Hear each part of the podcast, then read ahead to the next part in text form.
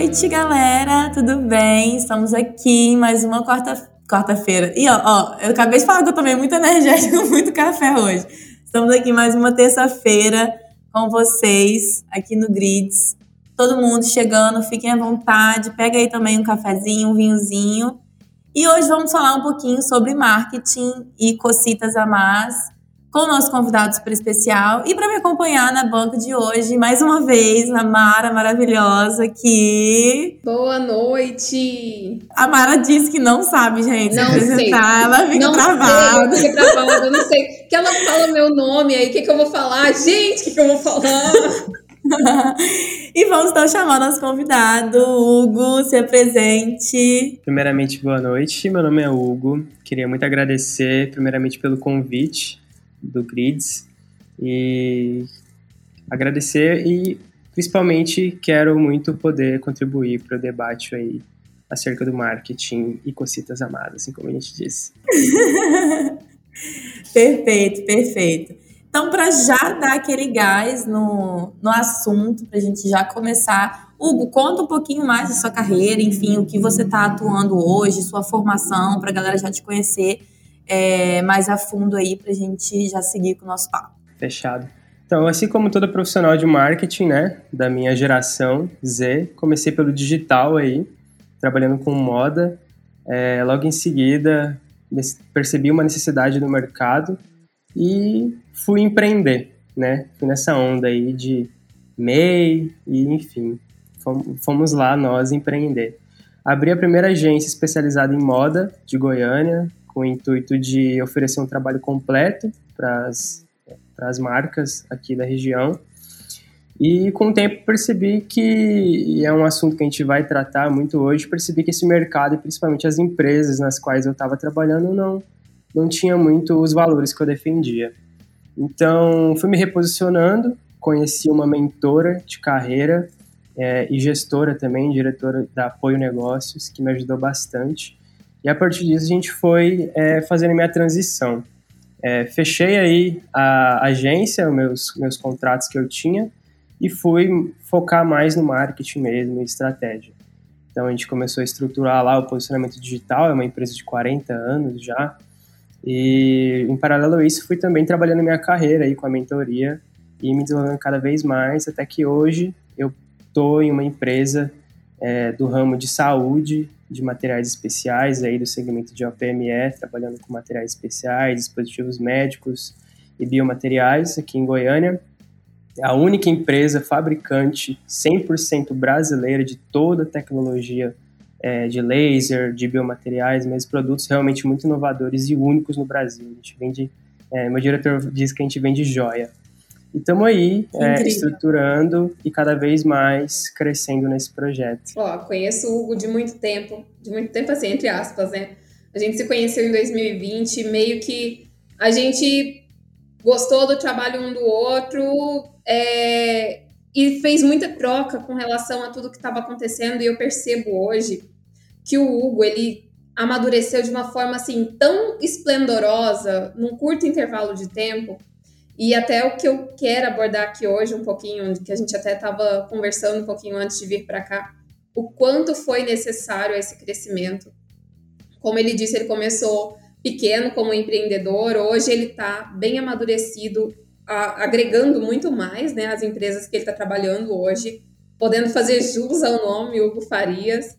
Mas antes disso, teve um grande, um longo processo de frustração justamente por conta dessa falta de valores. Eu lembro que teve uma vez que o Hugo estava tão frustrado, mas tão frustrado que ele queria fazer um desabafo terrível voltado para o fracasso. E eu falei: olha, não, eu, como sua amiga, eu não permito que você fale que você fracassou. A gente é empreendedor, então tudo é fruto de resultado.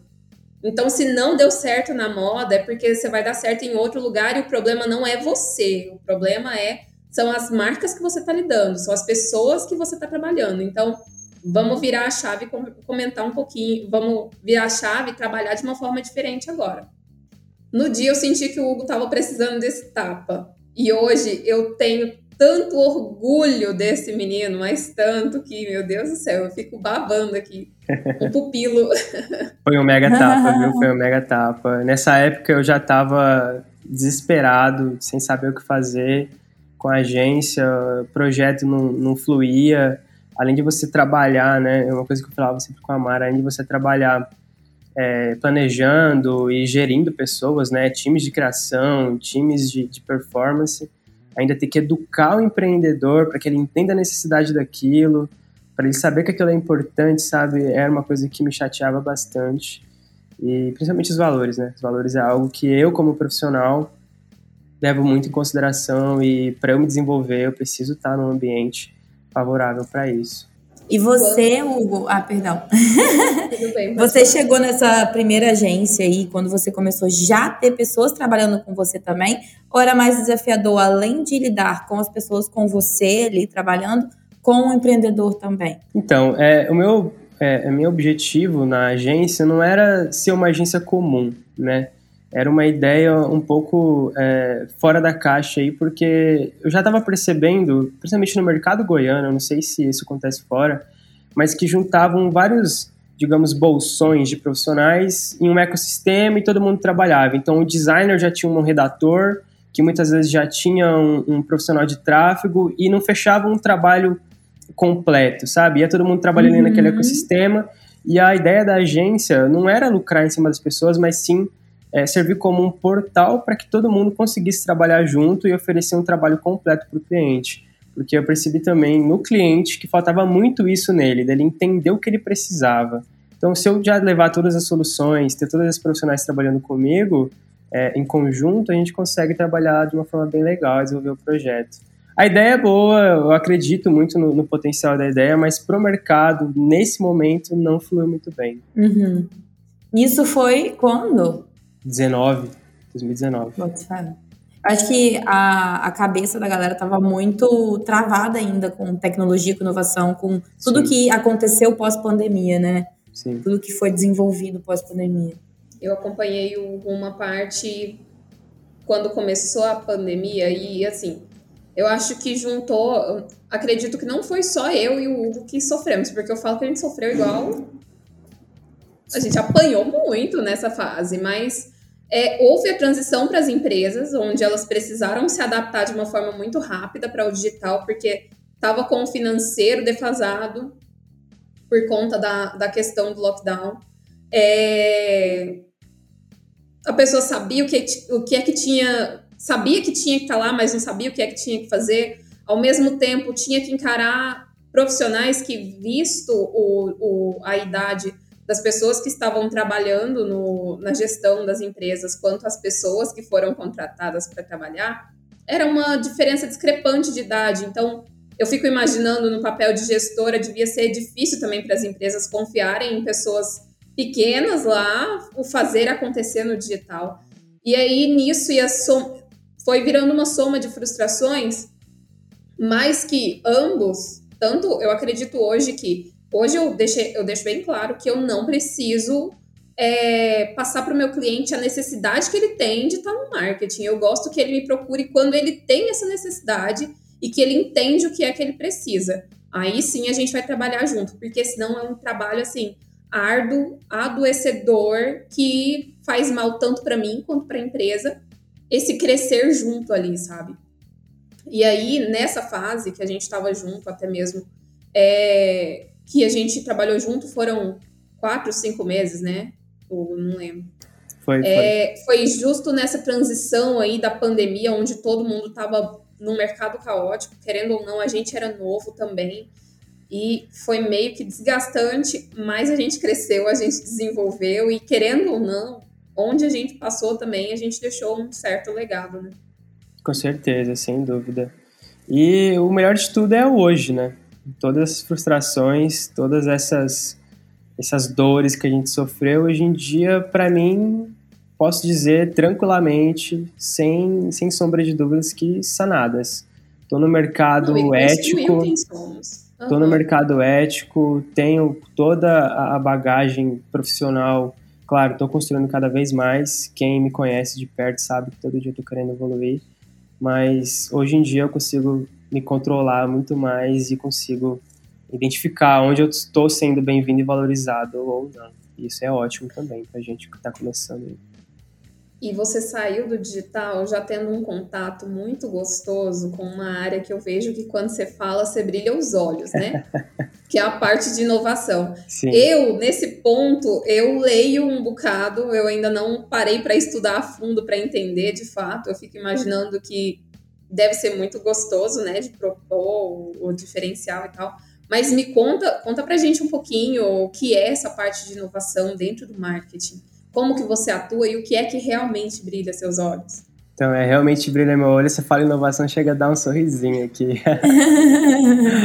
então, eu comecei logo depois que eu fiz a transição, eu não fui entrar na carreira corporativa, né, que é a carreira que eu tô hoje. Eu fui ainda ser um profissional independente, então, em paralelo à estruturação da apoio, eu trabalhei com uma agência é, do Rio Grande do Sul, e a gente estruturou lá, começou a estruturar um departamento. Foi uma passagem rápida que eu fiz, mas foi um departamento de growth marketing. Então, é, ele trabalhava com modelagem de negócios, é, fazia a proposta de algumas ações com base na análise e no, no, no rebrand da marca. E aí eu, ele vinha com essas ideias para mim, com algumas soluções, e eu aplicava, levava para ele como isso ia ser aplicado. Então, levava ferramentas, a gente fechou parcerias, a gente trabalhou com startups, é, PropTechs, trabalhou com fintechs também, desenvolvendo ações. E aí foi quando meu olho realmente brilhou. Falei, caramba, é isso que eu gosto. Eu gosto muito de marketing, gosto muito de comunicação, mas agregar inovação no marketing é uma coisa que realmente falta muito e que realmente eu amo demais. Então, logo depois disso, eu decidi entrar na carreira corporativa, que é onde eu estou hoje em dia, no ramo da saúde. E, bom, hoje meu projeto aqui é basicamente estruturar um núcleo de inteligência e inovação com foco no marketing e comunicação.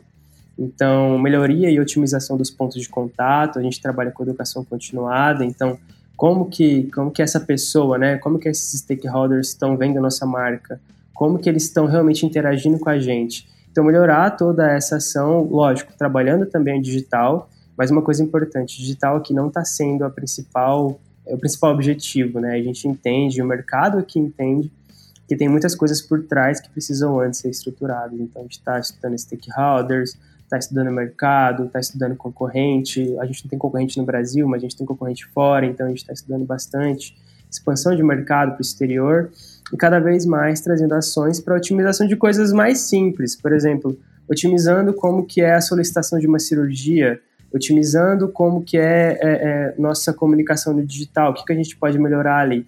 Então, pegando diversos pontos e analisando ele de uma forma ampla para que ele de fato melhore, trazendo soluções, trazendo ferramentas, trazendo pessoas, principalmente, e cada vez mais inovando em cima do que a gente já tem. Essa é o principal, é, é mais uma essência que a gente está tendo aqui de inovação mesmo, melhorar tudo que a gente puder melhorar.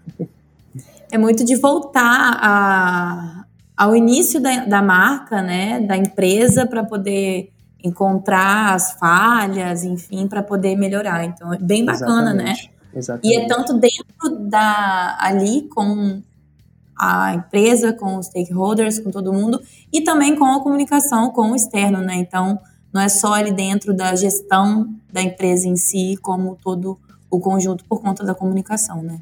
Exatamente, exatamente. Massa, massa. Amei, já quero. ah, uma coisa que a gente está fazendo também aqui, de, um pouco diferente, é, digo, no mercado que a gente atua, né? É, eu pesquisei diversas empresas, diversos mercados, diversos segmentos. Não tem nada do que a gente está fazendo aqui. Então, é muito difícil você conseguir se inspirar, né? Você tá trabalhando com roupa, digamos, você se inspira numa reserva, numa Sim. farm Agora que você vai se inspirar em quem, sendo que não existe? Então a gente está realmente criando. Cada dia aqui é uma inovação diferente. É, é um mato que a gente está derrubando, né? Para que outras pessoas possam Cara, colaborar. essa questão de não ter concorrente é, acessível, vamos Muito dizer assim, né? específico, né? né? Muito delicado. Para quem não entendeu, gente, é do ramo da saúde, né? Então, é a única empresa do Brasil é, com essa especificação, com esse nicho aí. E é muito delicado. parte de engenharia, mais engenharia em saúde. Engenharia sim, hospitalar, é isso? Sim, exatamente. Então, é uma empresa, ela tem diversos segmentos né, dentro dela. É uma empresa já inovadora na sua essência, porque tem diversos ecossistemas é, é de organizações que apoiam ela. Então, a gente tem o Instituto de Pesquisa, que é desenvolvedor da FAPESP, a gente tem empresas é, de odonto, tem empresa que trabalha com parafuso, com próteses, e tem a gente da área da medicina, que é um núcleo específico dentro dessa empresa. Para vocês terem noção, eu trabalho na empresa que gera o departamento comercial, então não tem um departamento comercial lá dentro. É uma empresa que é o departamento comercial dela e que gere uma rede de 50 distribuidores nacionais espalhados aí pelo Brasil. Então a gente trabalha com diversos produtos com base na demanda, e se não tem demanda a gente cria. Então, por exemplo, vou dar dois exemplos de dois produtos é, bem diferentes que a gente trabalha. É, um deles é um biomaterial. Então, digamos que você faça uma cirurgia na mão, em algum ligamento. É, quando sutura, né, quando fecha, eu vou usar aqui termos mais superficiais, até porque eu sou da área de comunicação, não vou entender termos muito técnicos. Mas basicamente quando você faz alguma cirurgia, algum ligamento, algum nervo, alguma coisa, você fica com uma aderência ali e seu movimento depois daquela cirurgia fica limitado. A gente tem um único produto, um único produto no Brasil. Não vou falar no mundo, porque meu diretor pode me puxar a orelha, orelha não sei se realmente tem, mas se tiver, deve ser um, dois, que faz com que essa aderência não ocorra. A gente tem, tem também um outro laser, não sei se vocês entendem muito de lipoaspiração, se tem alguém que tem de lipo, mas é um exemplo bem prático. A lipo tradicional, a pessoa enfia uma cânula na sua barriga e raspa a gordura lá, depois enfia outra cânula e suga essa gordura. Outra opção é a lipo laser, que ela sai queimando toda a gordura com pele, com tudo, fica queimadura, hematoma, tudo mais. Suga novamente, fica 60 dias com cinta, imóvel, com sonda e tudo mais. A gente tem um laser desenvolvido aí há quatro anos atrás, que é muito parecido com laser de apagar tatuagem, digamos, é um exemplo bem prático. Então ele só é reativo com a tinta. No caso do nosso laser, ele é só reativo com o tecido adiposo, que é a gordura. Então ele não fere Sim. outros tecidos, ele não fere outro, não fere nervos, não fere nada, ele só interage com a gordura. E o mais legal disso é tudo, e o mais legal disso tudo é que desse tecido adiposo, dessa gordura que a gente retira, a gente consegue extrair células tronco que dá para utilizar é, em regeneração capilar, em tratamentos estéticos, você consegue trabalhar uma regeneração, digamos, de tendão. Então é algo realmente Gente, muito inovador, muito único. Né? Não tem nada no Brasil parecido. E como é? Porque assim, acaba que quando a gente, eu falo muito que o marketing, o profissional do marketing, ele precisa estar muito atrelado à empresa que ele está defendendo, porque a comunicação ela se torna quase que uma defesa e uma influência total sobre aquilo que a gente está comunicando, né? Então, se a gente não acreditar que aquilo dá resultado, vira uma frustração muito chata.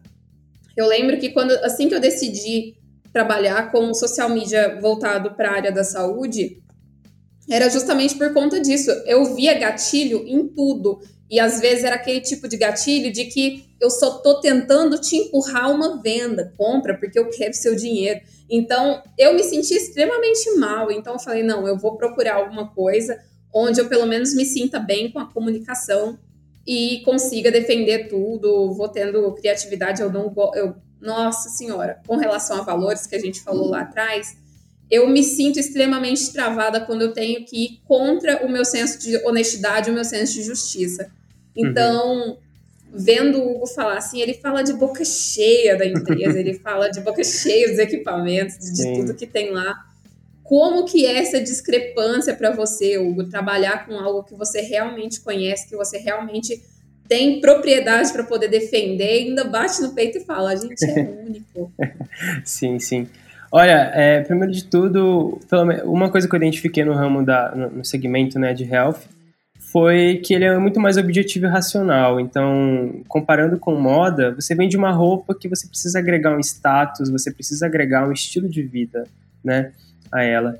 Já no health é algo mais objetivo. Você tem dados que comprovam que aquilo é melhor e pronto. Você só tem que convencer a pessoa. E trabalhar com, com dessa maneira, né? É, então, trabalhar dessa forma, com, com, sendo mais racional e vendo que você está lá na ponta, ajudando pessoas, então, por exemplo, é, pé diabético.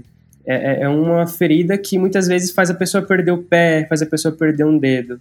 E você comunicar isso para que aquele médico entenda que isso realmente é importante, que é realmente uma tecnologia muito inovadora que ele precisa agregar no dia a dia dele para salvar um pé de uma pessoa. Eu tenho um amigo que perdeu uma perna recentemente e eu sei como que é difícil. Então é realmente muito, muito, muito diferente e realmente eu encho muita boca para falar é, das inovações que a gente traz, porque realmente elas impactam na vida das pessoas, sabe? E isso é uma coisa que eu sempre busquei e realmente consegui, é, consegui aí ter na minha vida.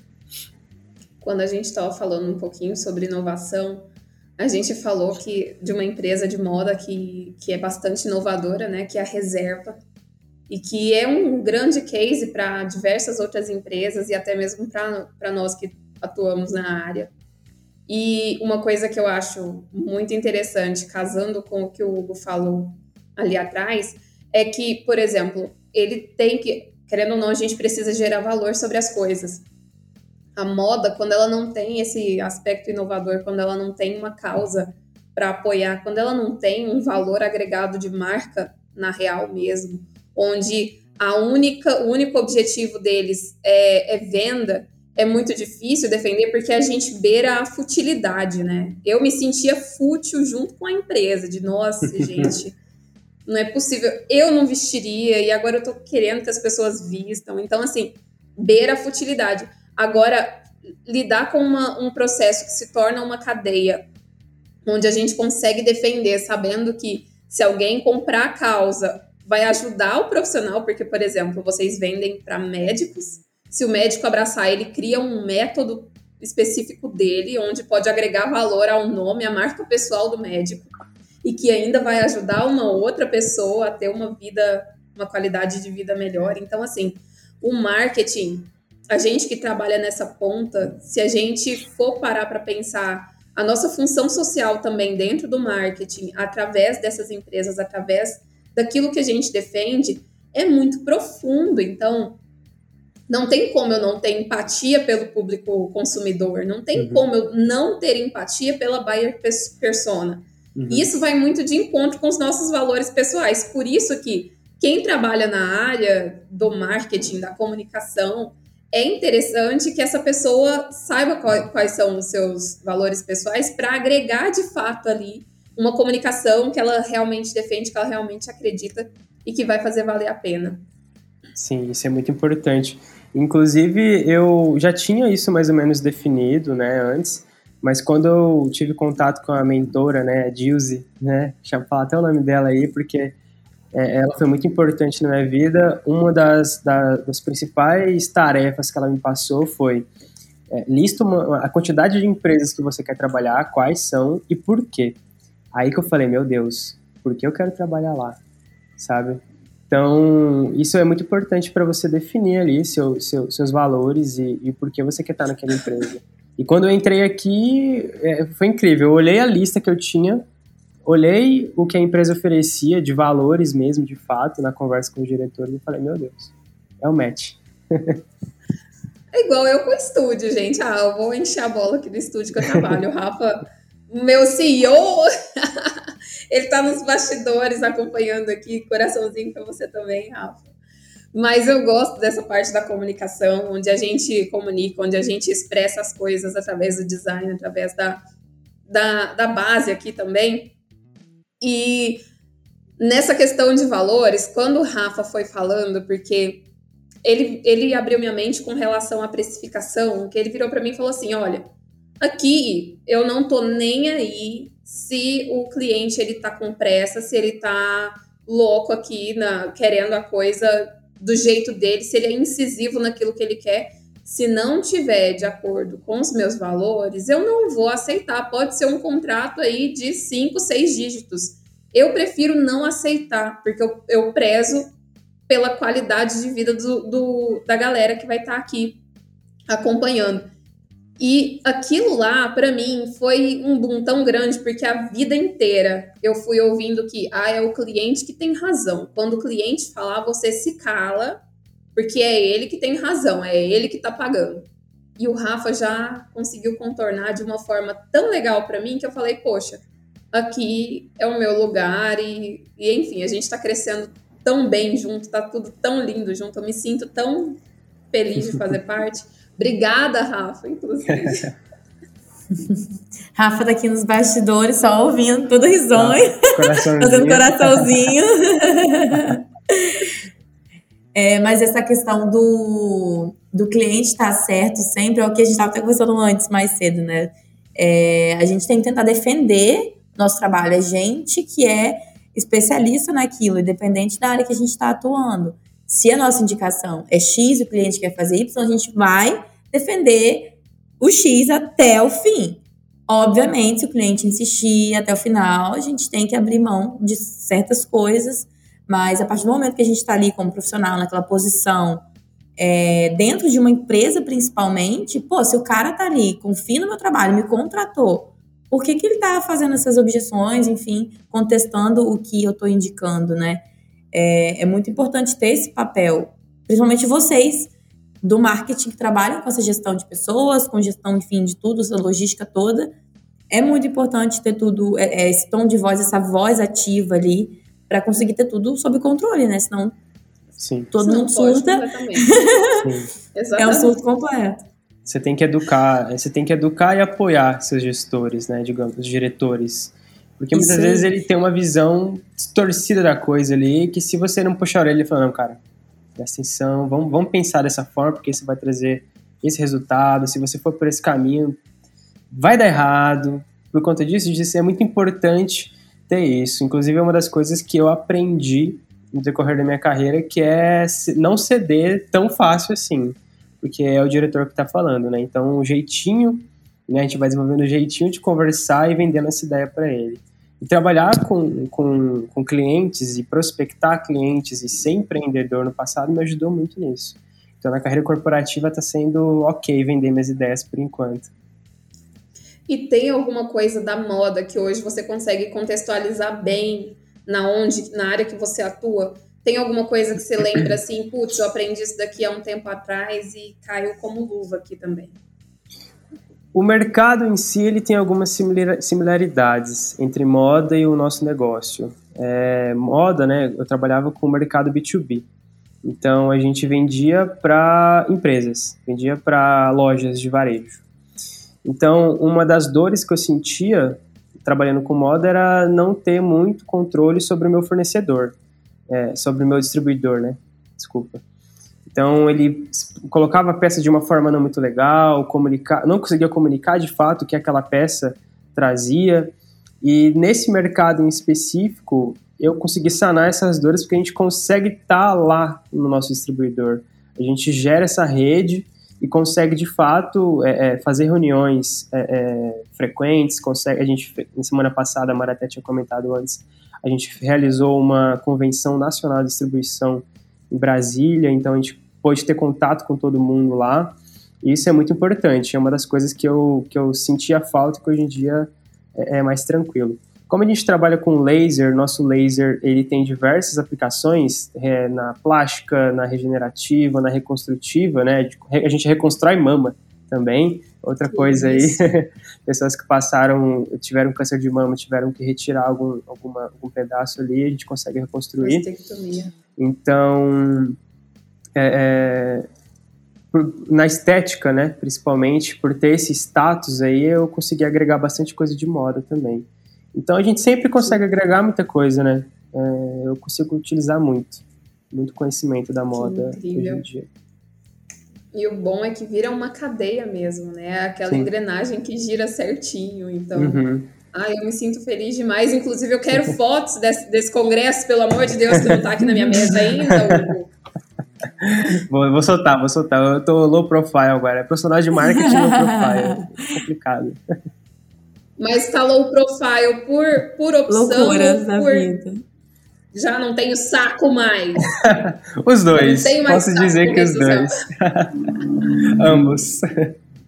É, eu ah, falo é. essa questão da influência da moda, no caso do antigo trabalho, com, é, com hoje, é é a vida, né? Acho que sempre a gente aprendendo com os erros e evoluindo com os acertos, né? Então, trazendo cada vez mais é, evolução e inovação com esses aprendizados que a gente tem com cada trabalho, com cada escolha, com cada decisão e cada projeto novo. É, então é muito importante a gente seguir isso, ter isso na vida como caminho, como disse semana passada o direção, o, o Carlos, nosso outro convidado. A gente tem que traçar isso como meta, como direção, para a gente conseguir evoluir sempre, buscar aprender, né? E não ficar parado. Então, daí vai para uma outra empresa, que daí vai para outra, vai evoluindo, vai se desenvolvendo. E é, é sobre, é a vida. E é uma é coisa que eu falei pro Hugo lá no passado e que eu repito, que eu carrego isso para mim.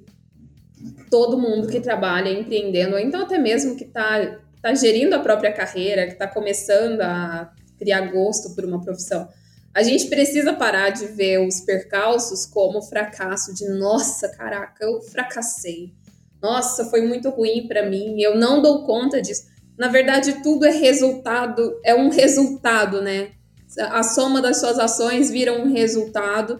E o que, que a gente faz geralmente com o resultado? A gente analisa e vê desse resultado o que é que tirou proveito, o que é que não tirou. Então, o que não tirou, eu vou deixar de lado, vou focar no que deu certo e vou seguir, vou trilhar um novo caminho através desse resultado. Então, tá, se frustrou, você tem a, a, o poder de transformar as coisas novamente, igual o Hugo fez, se frustrou na, hora, na área da moda, viu que aquilo ali não trouxe um resultado satisfatório para ele e hoje está aí brilhando os olhos de uma forma completamente incrível, numa empresa que abraçou ele da mesma forma, que ele quis abraçar essa empresa e estão crescendo aí muito junto. E nossa, eu fico emocionada de ver tanto desenvolvimento assim, sabe? De ver tanto crescimento numa pessoa. Muito fã, gente, gente essa Mara. a gente trocou muita bola já tá no passado. Travando. Muito bom. Muito Travou bom. aí? Travou. Vou aproveitar o, o gancho, gente. Temos várias pessoinhas, mandem perguntas para o nosso convidado, para nós. Se tiverem alguma dúvida, essa é a hora. Essa é a hora. Uma hora daqui a pouco eles mandam. Vamos aguardar Olha só. Agora eu vou sair um pouquinho aqui do marketing e abordar um assunto aqui. Eu não sei se já veio um outro participante que é vegetariano aqui. Já veio, Nath? Será que já veio? Eu acho que não. Eu acho que não. O Hugo tá estreando isso. Tá estreando os vegs aqui. Uhul. Gente, Temos vegs na... ouvindo aí também, que eu sei. Tem o quê? Ai, muito incrível. Ai, gente, obrigada. A Mara é muito brilhosa. Eu sou mesmo. o nome já fala, né? Mara. Maravilhosa. Maravilhosa. É isso mesmo. É, Mara, a gente estava até falando hoje de pautas para a gente trazer aqui e, e a gente trazer, por exemplo, o marketing e a inovação, Hugo, é, dentro de marcas pessoais. O que, que você acha que você tem a dizer para a gente? Porque, querendo ou não, a gente tem um público aqui muito de designers, empreendedores, pequenas empresas. Como que a gente pode introduzir inovações dentro dessas marcas menores e não como a que você trabalha hoje, que é, enfim, gigante? Então, é, a inovação, ela parte do princípio de pesquisa, né? Primeiramente, se você conseguir moldar ela, ter ali a essência dela, o propósito dela, as pessoas envolvidas e como elas são envolvidas, você tem tudo na mão que você precisa para inovar. É, quando a gente trabalhou, voltando um pouco mais, no, na agência, né, quando eu trabalhei na agência do Rio Grande do Sul, uhum. a gente modelou marcas pequenas. A gente modelou uma marca goiana que é produtora de tomate. Assim, não é produtor de tomate, tem hectares e hectares de terra. O cara tinha um terreninho e produzia tomate orgânico, cereja, e a gente conseguiu modelar essa marca, expandir o portfólio dela, lançar produtos em parceria com padarias locais. E isso foi uma inovação gigantesca para ele. No final, ele conseguiu até um investidor que consegui, e aí deve estar tá aí voando baixo já como uma marca é, média. Mas a inovação, se você conseguir pesquisar bastante coisa é, e trazer ferramentas, hoje em dia no marketing a gente tem muitas ferramentas baratas, muitas ferramentas acessíveis. Então, uhum. se você pesquisar muito, você consegue sim agregar bastante coisa ali no dia a dia. A inovação, igual eu disse, né? Ela não parte de um departamento, ela não parte de uma pessoa, ela parte de toda a empresa querendo trabalhar essa inovação. E se todo mundo quer trabalhar, todo mundo consegue ali a partir de pequenas coisinhas do dia a dia mesmo. Uhum. Mas a gente não precisa. Ah, vai. Pode falar, pode falar, continua. É, mas a pessoa precisa se apegar em alguma ferramenta com tecnologia, uma diferença, enfim, uma inovação muito complexa, ou a pessoa consegue ir caminhando aos poucos, né? Não precisa ser é, já pensar em lá na frente, vai aos poucos para ir melhorando cada vez. Sim, sim, com certeza. É, eu falo assim de ferramentas, mas não são ferramentas é, é caríssimas, são ferramentas Complexas. que a gente tem de graça, um Google Forms, por exemplo. Uhum. É, eu lembro que a gente trabalhou, é, eu trabalhei em uma empresa que eles trocavam muitos e-mails, né, com informações. E eu falei, por que a gente não coloca um Google Forms aqui, que a gente consegue concentrar todas as informações, consegue fazer a comunicação, a, a, falha de comunicação reduzir? Isso é uma inovação que você pode agregar, aumentar, aumentar a produtividade, reduzir falhas, reduzir retrabalho, é, reduzir tempo de equipe. Então já é um, um exemplo de inovação gratuita que você só precisa realmente olhar para ela e falar o que, que eu posso melhorar aqui, sabe? Então tem muita coisa que é de graça. Inovação ela, ela é muito democrática. É democrática adorei, e é o olhar sobre o problema para transformar aquilo Exatamente. em solução, né? Exatamente, é o olhar sobre o problema mesmo. É, eu acho que igual essa questão do Google, eu me identifiquei super porque numa época da vida eu estava respondendo os meus orçamentos todos manuais. Toda vez chegava um cliente, vinha direct, ou WhatsApp, ou e-mail, respondiam por um, fazia todas as perguntas que eu fazia sempre. Aí eu falei, ah, não, para que, que eu vou ter Google? Eu gosto de, é, de ter essa conexão com o público, de criar esse vínculo ali no início. E até teve um, um, um momento da minha transição para o Google Forms que eu comecei a parar de fechar projeto porque eu estava achando, eu acho que sim, pode ter prejudicado esse contato, né? Que eu é, não estava mais tendo com o público em si, ele de conseguir vender, prospectar melhor e tal.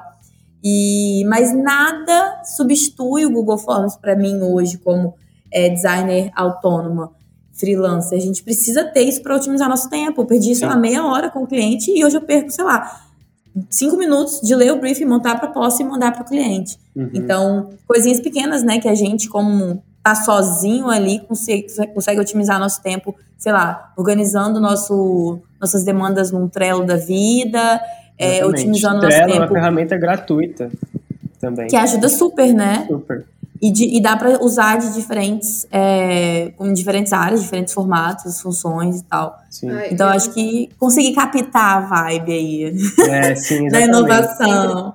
Ah, um eu, exemplo. Eu... Pode, pode falar, Mara. Não, pode falar, pode falar. Um exemplo prático aqui, assim, a gente inova de diversas maneiras, mas um exemplozinho, sim, que ajudou muito a vida de uma pessoa que trabalha comigo é, a gente tem a rede de distribuição, que tem 50 empresas, ou seja, 50 empresas, olha o tanto de funcionário que não tem aí, o tanto de, de cargo de gestão, Caramba. de diretoria.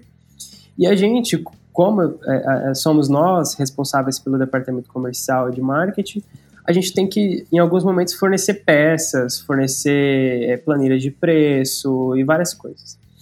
Tem uma pessoa que é, trabalha com assistência da gerência aqui que ficava responsável por fazer isso.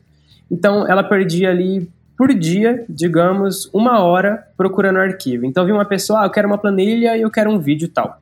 Aí ela ia lá na, na pasta pública, que a empresa tem um servidor, ia lá na pasta pública. Quando a pasta pública, o servidor estava de bom humor, você conseguia entrar rápido. Quando não estava, estava fora do ar, você tinha que esperar. A pessoa esperava, você esperava, ela perdia tempo, quebrava a, a, a, o foco dela no meio. O que a gente fez? Criou uma pasta no Google Drive. A gente olhou para o problema, falou o que, que a gente pode melhorar aqui para otimizar isso. Uma pasta no Drive, colocou todos os arquivos lá dentro e anexou no, no link, no, na biografia do grupo do WhatsApp, onde tem todo mundo. Acabou. Ela economizou uma hora por dia, nunca mais se desgastou, nunca mais perdeu o foco dela mandando material. Esse é um exemplo de inovação que, a partir do ponto de vista, você consegue é, aplicar de maneira muito simples. Claro que a gente tem muitas Pequenas outras. ações, aí. né? nas E você fica ações. muito é, é uma nessa. empresa, pequenas ações, grandes resultados. Exatamente. Exatamente. Você fica muito na parte realmente é, de planejar isso, de buscar esses buscar os problemas para encontrar soluções, ou esses problemas, por exemplo, chegam até você e você tenta solucionar eles? Eles chegam. N- Nessa, nessa questão específica, ela chegou em mim, Hugo, eu tô precisando de uma ajuda aqui. Você não, não tem uma solução para mim, alguma coisa nesse sentido? Falei, tenho. Google Drive. Pronto, sabe? E é algo tão simples, né, que Algo ninguém pensa. Que as pessoas muitas vezes não pensam. Então, é, é, essas questões mais é, esporádicas, menores assim, mas igual a Mara falou, que geram grandes resultados, elas costumam vir mesmo. Entendi. Já criei entendi. essa, essa autoridade aqui de, de facilitar a vida das pessoas. Ah, Eu, eu não sou inovadora, mas eu sempre gostei muito de planilha, de papel e de formulário. Sempre gostei. Sempre que surgiu, eu era louca do Excel, um dos programas que eu mais amava na vida, porque eu sou cringe, eu fiz curso de informática, tenho o pacote Office completo. Então eu gostava muito de Excel e de PowerPoint. E aí, nisso veio o Google Docs e tal. O Forms já encaminhava também para o Google Do o, o, o Forms encaminhava para o Google Sheets, né? Na verdade. E aí, até então, eu sempre usei. Só que uma coisa que eu tinha muita dificuldade de atrelar, por conta dessa minha mania de papel, mania de agenda aqui, ó, era a agenda era otimizar a agenda. Então, às vezes, eu tinha é, reunião online e aí virava aquele fuzuê de eu não sou organizada assim, né? Eu falo que é muita coisa, mas é muita informação espalhada. E eu abro muitas telas, então toda vez que tinha algum tipo de reunião, eu me atrasava por não ter o, o link ali à disposição, porque eu não lembrava de aprovar reunião no e-mail, enfim. Depois disso, foi uma pequena inovação com um enorme resultado na minha vida. É ridículo, assim, parece ser pequeno, mas para mim foi uma das, das melhores escolhas que eu tive foi adotar a agenda eletrônica também através do Google. Obrigada Eu por ainda não. Google. Agenda é uma coisa que eu ainda falho. Nossa, eu tenho as reuniões organizadas no Google, mas coisas do dia a dia, assim, não. Eu escrevo, eu sou daquela que escreve na mão, sabe? Tipo, hoje, preciso, preciso ir no mercado fazer isso, preciso comprar aquilo e não sei aonde fazer aquilo. Eu escrevo na mão. Não, mas é, Aí ferrou, lava a mão, acabou. Na época Mas de é- álcool Passa um gel, álcool ó, gel já sumiu. Não, mas aí, ó, deixa eu ensinar aqui uma inovação. Brincadeira. É, eu também não gosto. Distribuição de tarefa, eu gosto de ticar. Até abrir aqui uma, uma folha, ó. Eu gosto de pegar a minha agendinha aqui e destrinchar tarefas. Mas compromissos com outras pessoas, ou então compromisso com relação ao horário, eu gosto de colocar na agenda porque eu consigo compartilhar esse resultado, sabe? Então, às Uhum. vezes, se alguém já quer marcar alguma coisa, o Google também já avisa. É essa pessoa não está disponível nesse horário. Então, assim, é muito bom, gente, é muito bom. Aí, como eu sou a louca do papel, da anotação, da caneta mesmo na mão, aí eu faço o tiquezinho no dia a dia, até porque eu me sinto mais produtiva. Eu adoro escrever alguma coisa aqui, vim com o meu marca-texto e terminei. Nossa, É, é tipo, é, men- é um parto. que Você, é menos um. me sinto como uma mulher maravilha. Eu sou dessas também. Nossa, é parece que cê- tem uma amiga minha que fala que libera adrenalina. Na hora que você vai ali, você tipo, ai meu Deus, não acredito, terminei aquilo. Mas também é uma frustração quando você também não consegue, né?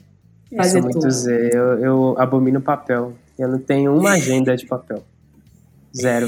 Hoje, foi- ontem eu fui assinar um documento, não tinha uma caneta aqui no meu escritório. Eu tenho canetinha e marca-texto. Eu falei, meu Deus, eu tenho que assinar um documento com marca-texto.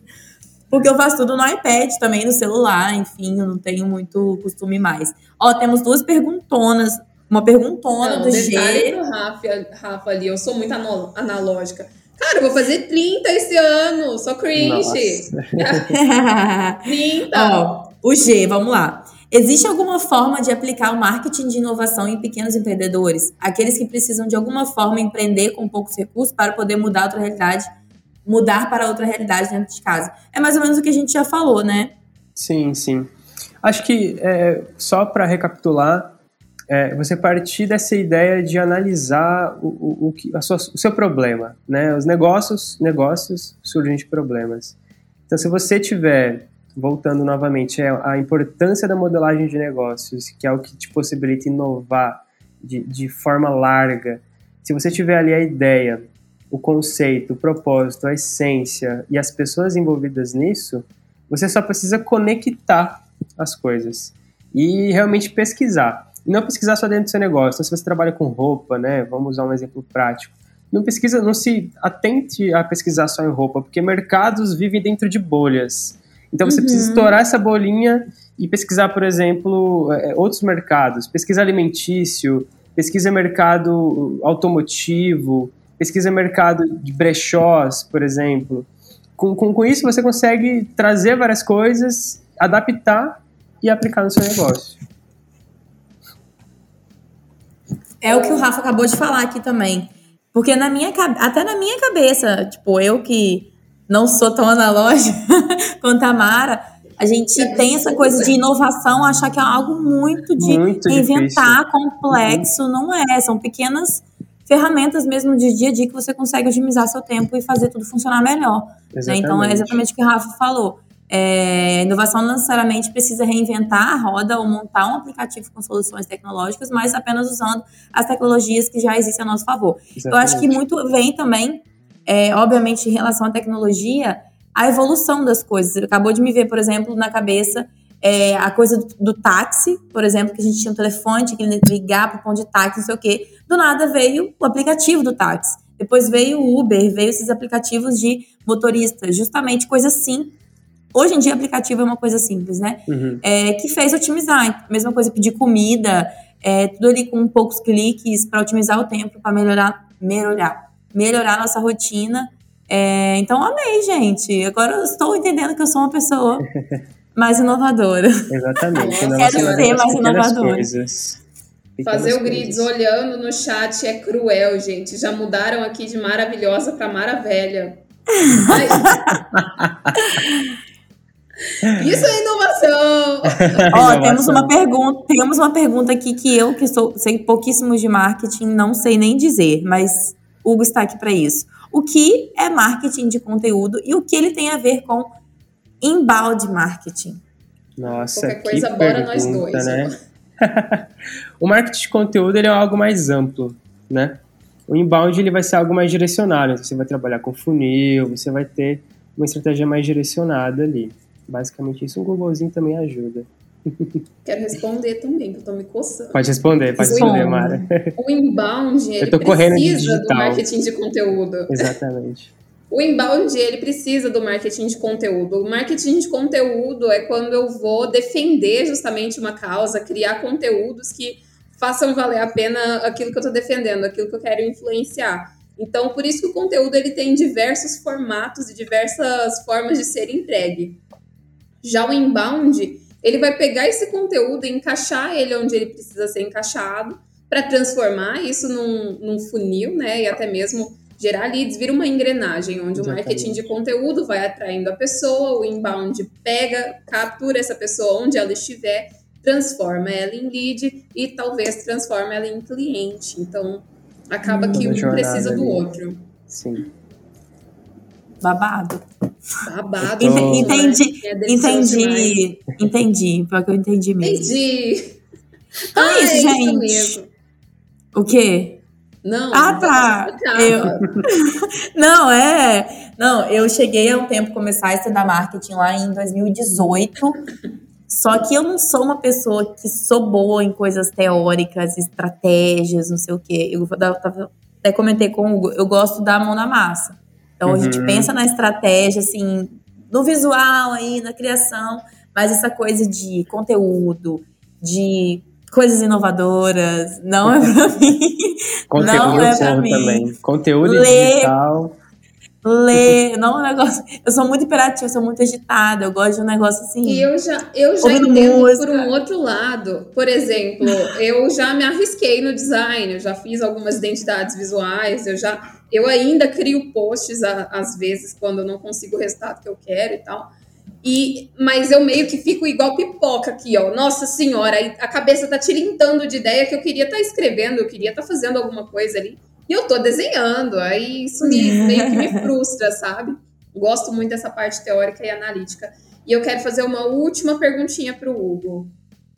Hugo, se você hoje encontrasse com o Hugo do passado, o Hugo frustrado de alguns dias antes por ter trabalhado da, da, da forma que foi com moda, o que é que você diria para ele hoje? Primeiramente, não me cobrar tanto, porque eu sou uma pessoa, né?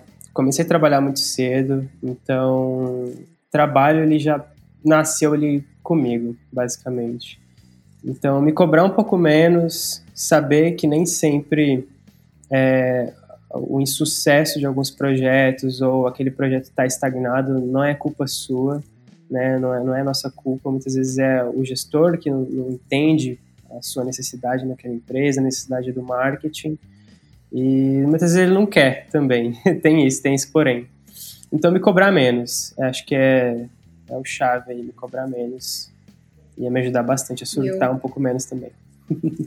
E eu vou completar um pouquinho que na, na, na live passada, inclusive, a gente comentou um pouquinho sobre essa, sobre essa parte de frustração, de autossabotagem, dessa ansiedade que a gente gera com o crescimento pessoal da gente. Mas eu hoje aprendi, no auge dos meus quase 30, eu aprendi que a gente tem que encarar a vida para que ela seja um pouco mais leve e fluida e entender que nem tudo depende da gente, né? Às vezes não é nem tanto o problema do gestor lá ou da empresa que não quer, mas ela ainda não entendeu que aquele momento ela precisa fazer aquilo e que aquilo vai trazer resultado para ela, então meio que vai fugindo. Então nem tudo depende da gente. E se não depende da gente, para que que a gente vai se desgastar tanto por algo que a gente não tem controle? Então, eu, se eu pudesse voltar no tempo e falar também para Mara de antigamente, é calma, minha filha, vai com calma, que as coisas vão se acontecer, vão, as coisas, as coisas vão dar certo da maneira que precisa dar e que seja leve, que seja fluido. Sensacional. Eu falaria exatamente a mesma coisa para mim, porque eu sou uma pessoa ansiosa, muito penso muito no futuro e muito no medo de dar tudo errado. Sim, então, eu também. Eu, então eu fico assim, meu Deus, e se eu fizer isso, vai dar errado por conta daquilo. Mas se eu não fizer, vai dar errado por outro motivo. Então eu sempre, tento sempre ser um pouco mais pé no chão para poder realmente esperar as coisas vão acontecer um dia de cada vez. Se não for agora, vai ser semana que vem, mês que vem, ano que vem. Não importa o tempo, a gente está aí para isso. É a vida. E vai dar errado. Então, vai dar errado. Vai... vai dar muito errado. Uma hora vai dar muito vai errado, dar errado mas... mas vai dar certo. Vem, as coisas, exatamente. As coisas é acontecem, aprender. erram pra gente poder aprender e evoluir. A gente vai errar é. até morrer, como diz alguém aqui já falou. E é, e é, sobre, é a vida. É sobre. Então é isso, gente. Finalizando aqui mais um episódio. Hugo, muitíssimo obrigada. Amei me sentir aqui uma pessoa é, mais evoluída depois desse episódio, como sempre, mais inovadora. Já estou aqui pensando em mil coisas é, para otimizar a minha vida. Espero que a galera que está ouvindo a gente também esteja assim, empolgada, porque realmente foi incrível te receber aqui, te ouvir. Mara também, mais uma vez, ah, maravilhosa, como sempre, perfeita, impecável. Como sempre, gente, acompanha a gente em todas as plataformas de podcasts, Deezer, Spotify, Google Podcasts. A partir de segunda-feira, nosso episódio está lá on para vocês ouvirem. E acompanha também a gente nos cortes, na rede vizinha, no YouTube e lá no Instagram. Se despeçam. Pode começar, Mari. Gente, obrigada. obrigada, como sempre, por esse espaço. Eu me sinto lisonjeada de estar aqui, de poder contribuir com com o que for que seja, né? E, enfim, obrigada mesmo, Nath, pelo, pelo espaço, por me receber sempre muito bem e por aguentar aqui, às vezes, a maravilhosa, então amar a calamidade, como o Rafa trouxe. Estamos juntos, estamos juntos. Então, queria agradecer novamente pelo convite do Grids. É, espero ter contribuído de forma produtiva aí para a discussão do marketing inovação, mostrar que isso não é uma coisa de sete cabeças, que só empresa grande faz, que só empresa com dinheiro e grandes orçamentos faz. A empresa pequena, ela costuma fazer muito mais. A gente tem cases aí, reserva, uma empresa que começou pequena, inovando pra caramba e cresceu muito rápido. Então, a inovação é realmente muito democrático. E é isso. Espero realmente ter contribuído. Muito feliz de estar aqui.